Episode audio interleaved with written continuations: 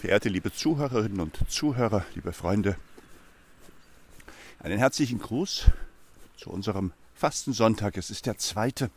Im Evangelium wird berichtet, dass Jesus mit seinen Freunden auf dem Berg der Verklärung gewesen ist und die Frage, die spannende Frage am Ende dieses Textes, der so viel von Horizont, Ausblick, Weite, Wohlsein erzählt, lautet, wie ist es denn, was ist es denn mit der Auferstehung der Toten?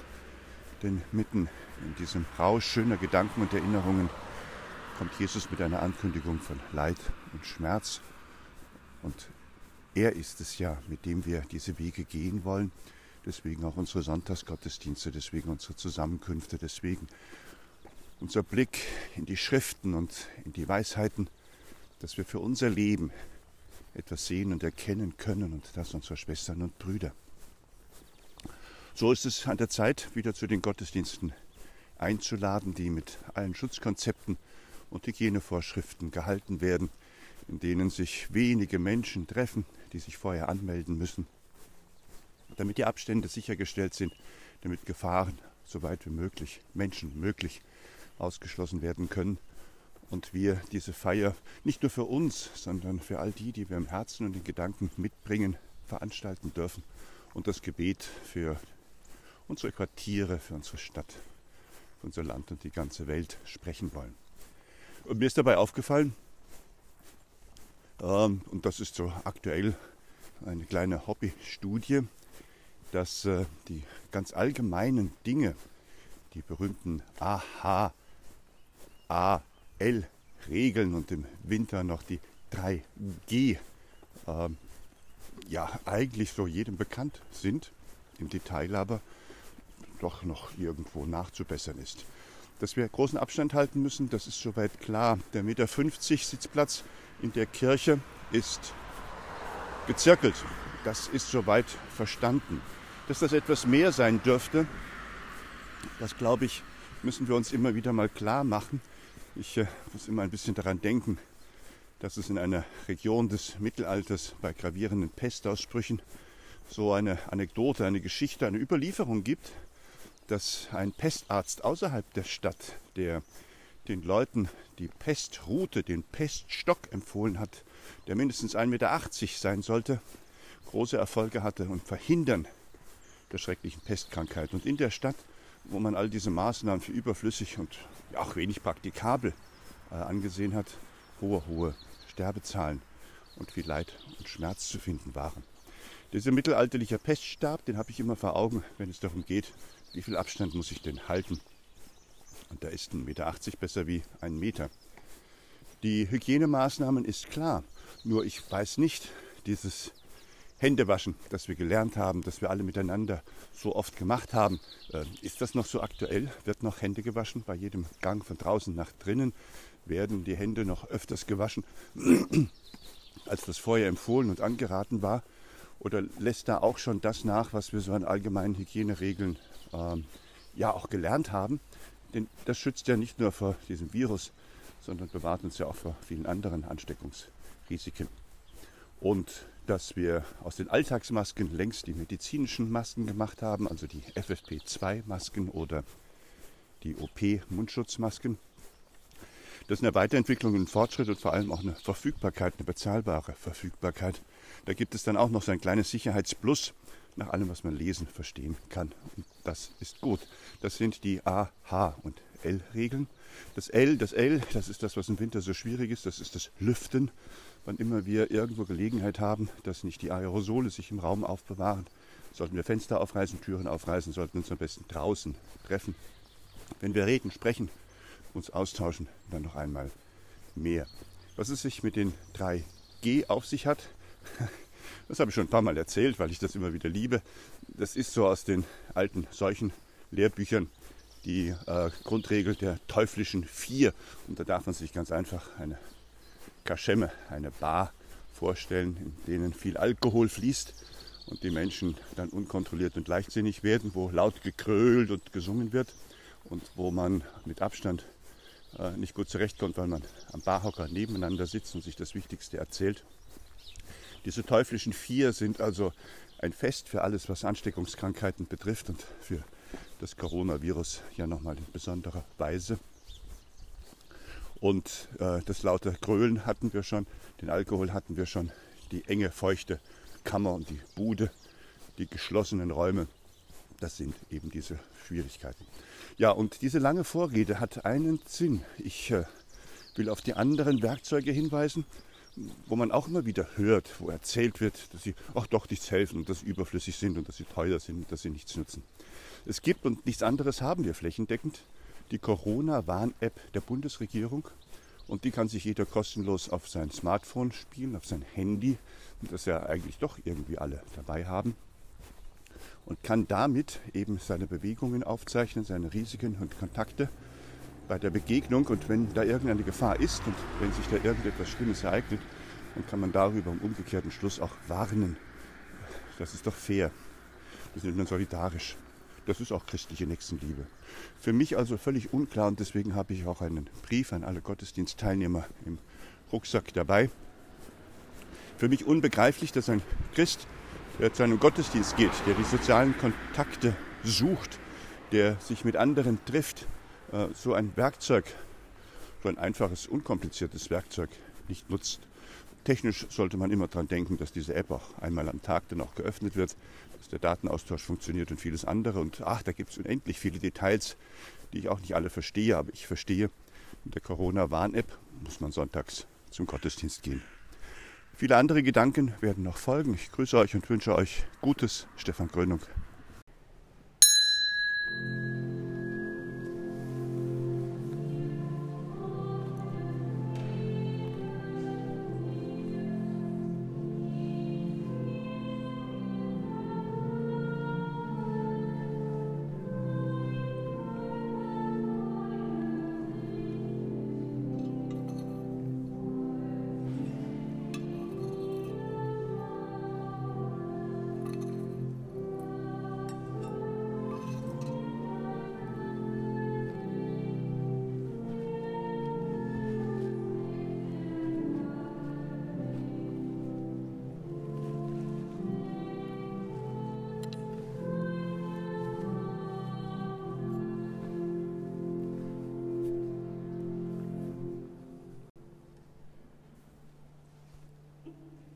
Im Namen des Vaters und des Sohnes und des Heiligen Geistes. Der Herr, der ist und war und wiederkommen wird, sei mit euch. Liebe Geschwister im Glauben, lasst uns den Sonntag in dieser Fastenzeit feiern. Lasst uns weiterhin Ostern entgegengehen. Lasst uns weiterhin dem Leben trauen, weil Gott es mit uns wagt und Lasst uns vor allem mit aller Besonnenheit und Klugheit und Tapferkeit durch eine Pandemie schreiten, die ja sicherlich noch einige Wochen, Monate dauern wird. Und am Kirchplatz, das will ich einfach als erstes sagen, habe ich mir so gedacht, ich frage die Menschen mal, die ich da so treffe, ob sie auch gut vorbereitet sind für den Gottesdienst, ob sie ein Handy dabei haben, ob sie ein Smartphone besitzen und wenn, ob sie auch die Corona-Warn-App installiert haben. Schmunzeln Sie nicht, sondern machen Sie sich ernsthaft Gedanken. Das ist ein wichtiges Werkzeug, um durch eine Pandemie zu kommen, sodass wir einander auch warnen können, wenn wir uns infiziert haben und vielleicht auch erkranken. Es ist ein einfaches technisches Gerät, das nicht wehtut und lassen Sie sich gerne auch helfen beim Installieren. Wichtig ist, dass Sie wie früher, als wir Weihwasser genommen haben, am Kircheneingang die App auch mal aktivieren, dass die Daten sich austauschen.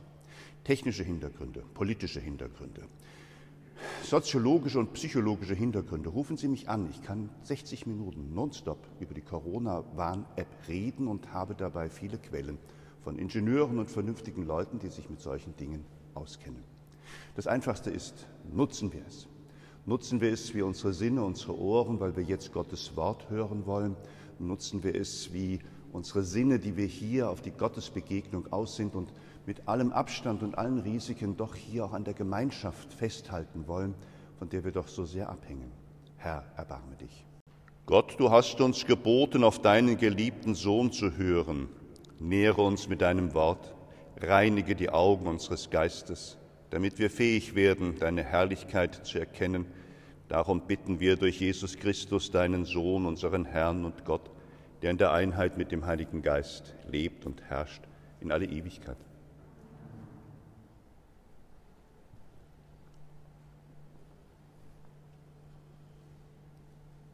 Hören wir ein Wort aus dem Evangelium nach Markus.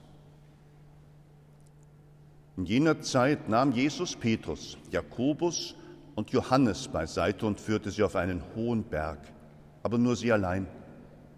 Und er wurde vor ihnen verwandelt, seine Kleider wurden strahlend weiß, so weiß, wie sie auf Erden kein Bleicher machen kann. Da erschien ihnen Elia und mit ihm Mose, und sie redeten mit Jesus.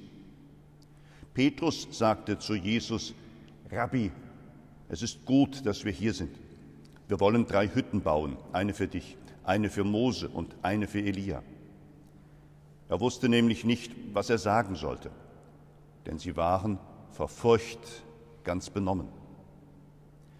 Da kam eine Wolke und überschattete sie, und es erscholl eine Stimme aus der Wolke, dieser ist mein geliebter Sohn, auf ihn sollt ihr hören.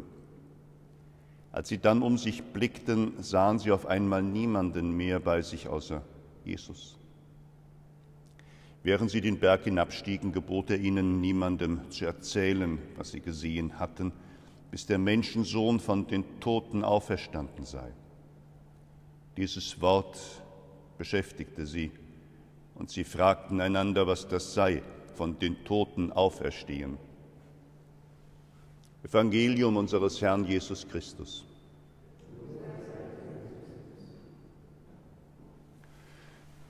Das denke ich, liebe Geschwister im Glauben, ist vielleicht wirklich die drängendste Frage, was das denn ist, von den Toten auferstehen. Was denn da die Jünger beschäftigt, das denke ich, darf auch uns beschäftigen, nämlich die Frage, was ist denn mit uns, wenn Alter, Krankheit, Schwachheit und letztlich Tod uns aus diesem Leben nehmen und wo gehen wir denn hin? Und dann sagen wir ja, naja, Ostern, denke doch daran, christlicher Glaube verkündet und verheißt und erhofft, dass wir leben werden in Gottes Herrlichkeit und Ewigkeit und dass wir, die wir mit Christus gestorben sind, auch mit Christus auferstehen werden. Naja, und was im Detail? Ich liebe diese Erzählung von der Verklärung des Herrn. Denn mit einem Mal sind wir mit den Jüngern unterwegs und wir gehen ganz hoch hinaus. Wir sind oben, wir sind auf dem Berg der Verklärung und da muss gut was zu sehen sein. Das kennt jeder, der schon mal draußen war und Berge erklommen hat und wer von den Höhen gerne nach unten schaut. Dieses Gefühl von Freiheit, von Selbstbestimmtheit und diesen Blick auf das Schöne und das Herrlichweite, das tut der menschlichen Seele gut, den Jüngern auch. Da sind wir. Aber dabei ist Jesus. Und der wird verklärt. Der ist zu sehen in einer Art und Weise, dass es die Jünger ergreift. Hell, klar, freundlich. Und dann ist natürlich noch, damit das Szenario komplett ist, die wundersame Begegnung mit denen aus uralter Zeit, mit den Propheten auch noch dabei, der Elia und der Mose, von dem doch die Gebote und Weissagungen für das ganze Leben gelten. Und das sind sie. Schreck, Irritation, Verwunderung, psychischer Ausnahmezustand, vielleicht auch einfach nur das herrliche Gefühl, es ist gut, ergreift sie alle und mich auch ein bisschen. Ich liebe diesen Text. Und dann kommt, deswegen ist das aufgeschrieben, das ist das, was wir hören sollen. Dann kommt der Hinweis darauf, Evangelium bedeutet, Gott sendet seinen Sohn, sein Sohn ist in dieser Welt und damit die Welt versteht, die Jünger und wir, wird es gesagt, das ist mein geliebter Sohn, so spricht Gott, auf den sollt ihr hören, hören, damit ihr es begreift, versteht und damit ihr es für euer Leben begreift und damit ihr damit gehen könnt. Schon wieder einen Weg durch diese Welt, durch diese Zeit hin zur Auferstehung und zum Leben, denn das wird ja dann später erzählt im Evangelium, wie es dann Jesus ergangen ist. Und wenn es Jesus schon so ergangen ist, dann dürfen wir ein bisschen hoffen, weil er unser Bruder ist. Wir auch wie er. Gott spricht zu ihm, das ist mein geliebter Sohn. Ein bisschen dürfen wir mithören, uns mag er auch. Das ist dann das Beziehungsgeflecht. Wie schön. Das ist schnell vorbei. Das ist ein Augenblick. Das ist eine wunderschöne Begegnung da oben auf dem Berg und dann muss man wieder runter. Das ist auch Lebens- und Alltagserfahrung. Da bleibt man nicht. Aber es bleibt diese Frage, wohin geht unser Leben? Was ist es mit diesem Jesus? Was ist mehr noch als diese Äußerlichkeit? Was bedeutet es innerlich? Und die Frage von den Toten auferstehen, die Jünger können sie jetzt noch stellen. Ein paar Kapitel weiter bekommen sie sie beantwortet. Von den Toten auferstehen heißt, genau wie Jesus, alle Schicksale des Lebens mitzutragen. Dieses Auf und Ab und auch dieser Verrat, dem er da widerfährt und diese Verurteilung, diese ungerechte Verurteilung, dieser schändliche Weg zum bitteren Kreuz diese entsetzliche Art zu sterben, was bedeutet Auferstehung? Wir sind dabei. Das nennen wir Fastenzeit, das nennen wir Vorbereitung auf Ostern, das wollen wir an Ostern feiern. Dieses Entsetzliche mit Jesus unterwegs sein, auf ihn schauen und die Hoffnung nicht verlieren, das ist es, was vielleicht uns dann auch erschließen kann, was es bedeutet, dass der Menschensohn von den Toten auferstehen wird.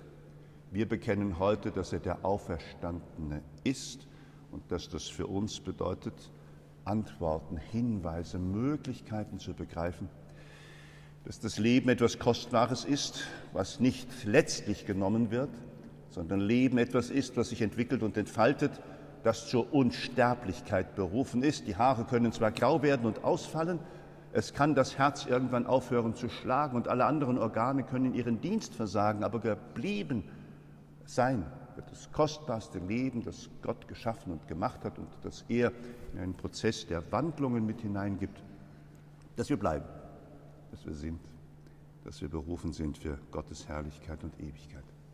Ein Blick vom Berg Horeb an diesem Fastensonntag auf dem Weg nach Ostern hin will uns daran erinnern, diese Fragen für uns zu stellen, zu bedenken und vor allem daraus Hoffnung schöpfen. Das sollen keine haltlosen Hoffnungshülsen sein, so irgendwie was Frommes gesagt und ich weiß dann auch nicht, was richtig und wie, sondern es können nur Hinweise sein, dass die eigene Seele hinterherkommt, dass die eigene Seele für sich da ein Hoffnungspotenzial schöpft, dass sie in dieser Art und Weise Zuversicht sammelt und stark sein kann, damit alle Höhen und Tiefen des Lebens zu bewältigen sind. Die Stimme aus dem Himmel, dass wir Gottes geliebte Kinder sind, die dürfen wir hören, die darf uns begleiten. Das darf unser Gebet sein. Gott ist mit uns und für uns und Jesus Christus ist unser Bruder, unser Herr. Amen.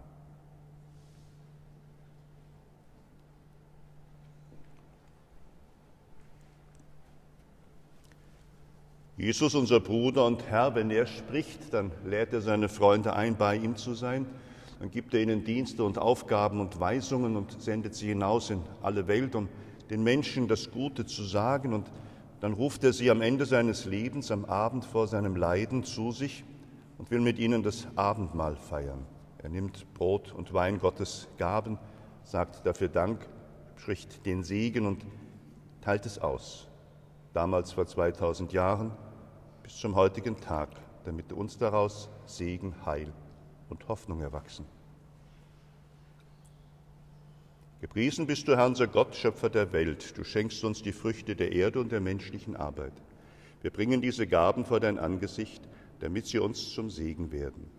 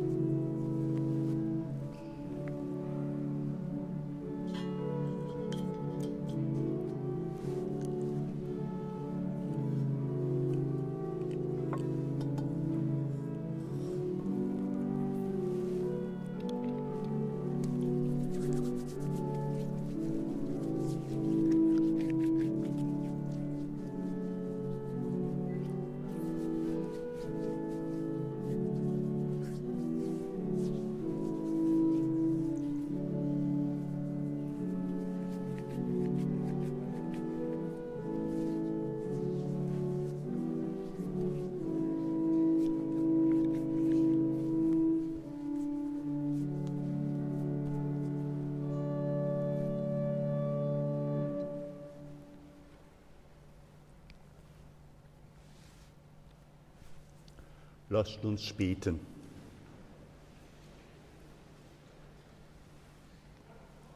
Herr, du hast uns im Sakrament an der Herrlichkeit deines Sohnes Anteil gegeben. Wir danken dir, dass du uns schon auf Erden teilnehmen lässt an dem, was droben ist, durch Christus, unseren Herrn. Mein Blick geht rüber zum Herrn Schöppe auf den Vermeldungszettel. Das Wichtigste ist der Weltgebetstag der am kommenden Freitag stattfindet. An den allermeisten Orten so, dass man still in eine Kirche gehen kann und sich dann dort ein Weltgebetstagspaket abholen kann. Es gibt jede Menge Zoom-Gottesdienste und Ähnlichem. Da schauen Sie in den Pfarrbrief. Und wenn Sie den Pfarrbrief noch nicht per E-Mail bekommen haben, dann schreiben Sie doch kurz an unser Zentralbüro. Wir sammeln wie die Wilden und die Eifrigen die E-Mail-Adressen, dass wir auch ein Kontaktnetz haben, das wir dann bei allen guten, schlimmen und schwierigen Ereignissen benutzen können. Gottesdienste im Pfarrbrief wie angekündigt. Ja, so gerne für uns alle einen gesegneten Sonntag, eine gnadenreiche Woche und eine gute Fastenzeit, die uns Ostern entgegenführt. Der Herr sei mit euch. Der barmherzige Gott, der seinen Sohn für uns dahingegeben und uns in ihm ein Beispiel der Liebe geschenkt hat, segne euch und mache euch bereit, Gott und den Menschen zu dienen. Und Christus der Herr, der uns durch sein Sterben dem ewigen Tode entrissen hat, stärke euren Glauben und führe euch zur unvergänglichen Herrlichkeit. Und allen, die ihm folgen auf dem Weg der Entäußerung, gebe Anteil an seiner Auferstehung und an seiner Herrlichkeit. Das gewähre euch der dreieinige Gott, der Vater und der Sohn und der Heilige Geist. Bleibt in Gottes Frieden und installiert die Corona-Warn-App.